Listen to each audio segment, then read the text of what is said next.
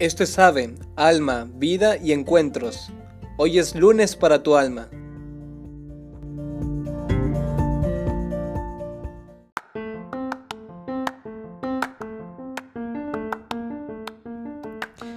Hola, ¿cómo estás? Buen inicio de semana, buen lunes.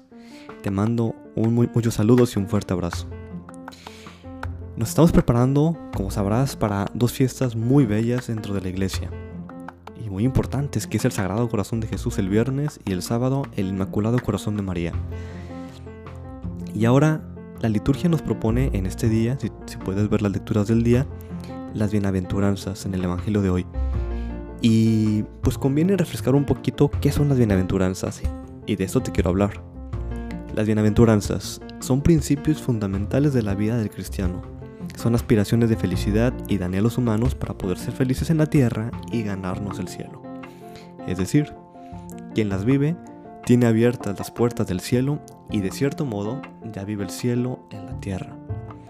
Son caminos, son consejos que nos ha dado Jesús para ser felices, para encontrar la felicidad humana aquí en la tierra. Bienaventurados, es decir, felices, felices aquí en la tierra y en el cielo. Ahora vamos viendo las bienaventuranzas, una por una, son nueve. La primera. Yo digo felices porque en mi traducción de la Biblia en lugar de bienaventurados dice felices, pero al final es lo mismo. Si tu Biblia dice bienaventurados, pues es lo mismo, es un sinónimo. Primera, felices los pobres de espíritu, porque suyo es el reino de los cielos. Y sobre esto me detengo un poquito. A lo mejor a la mentalidad de hoy, eh, del mundo, la mentalidad adámica, esto de pobreza pues resulta un mal completo, ¿no? Pero no es así. De hecho, bueno, la pobreza no es un bien en sí misma, como dice Santo Tomás de Aquino, sino en cuanto libera de las preocupaciones que impiden al hombre dedicarse a las cosas espirituales. Una persona puede tener muchos bienes y ser pobre de espíritu. Es decir, tener bien claro que las cosas que más valen son las cosas de Dios y si tiene mucho o tenga poco, lo ofrece y lo dedica para las obras de bien, para su familia, para las obras de misericordia. Esto es la pobreza de espíritu. Saber que lo más importante, el bien más grande, nuestro tesoro más grande es tener a Dios, porque al final ese es el bien eterno. Segunda, felices los que lloran, porque serán consolados. Y esto hace el Sagrado Corazón de Jesús, consolarnos. Tercera, Felices los pacientes, porque heredarán la tierra. Cuarta, felices los que tienen hambre y sed de justicia, porque quedarán saciados.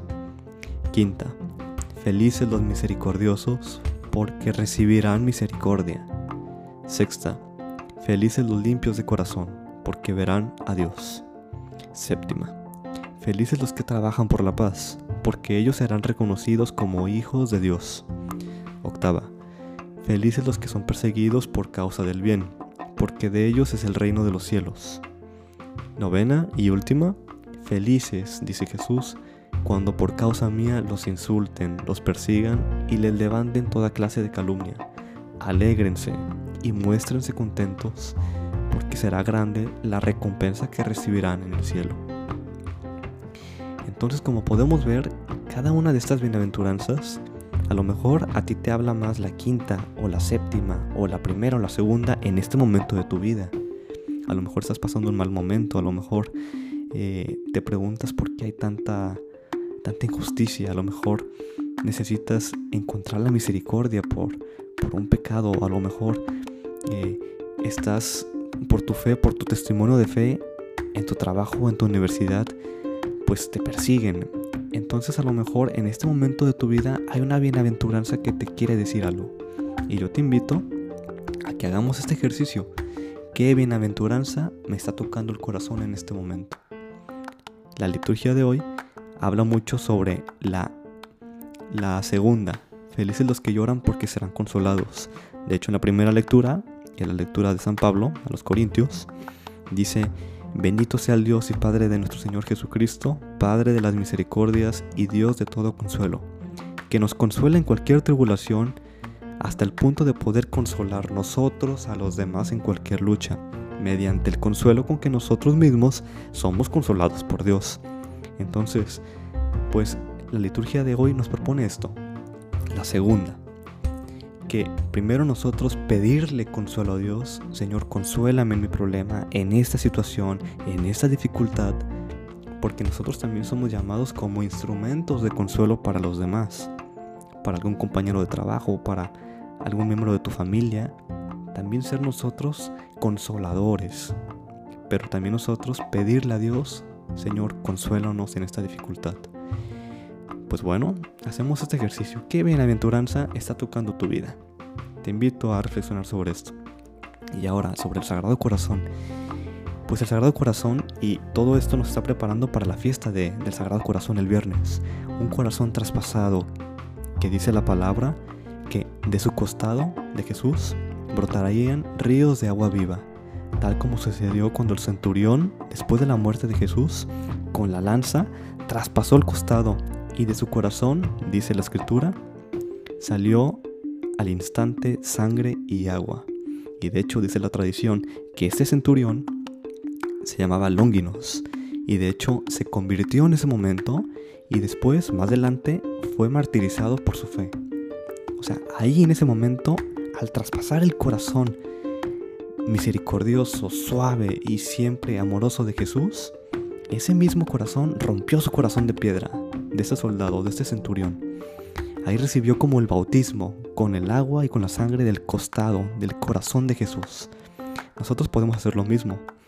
Traspasar ese corazón, meter la mano en esa llaga como, como Tomás y buscar esa misericordia, buscar ese amor, porque Jesús nos abre su corazón. Jesús saca de su corazón ese amor, esa misericordia, ese perdón.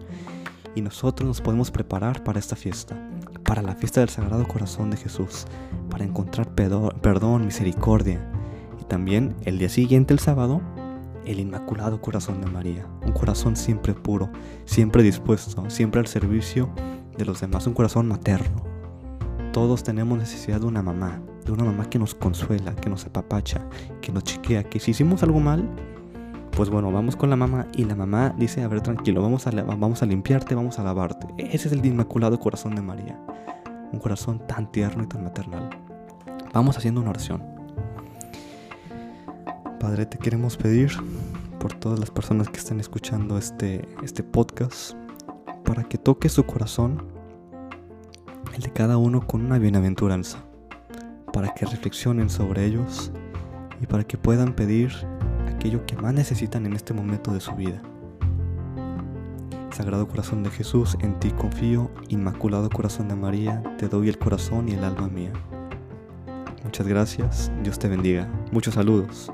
Cristo Rey nuestro, venga a tu reino.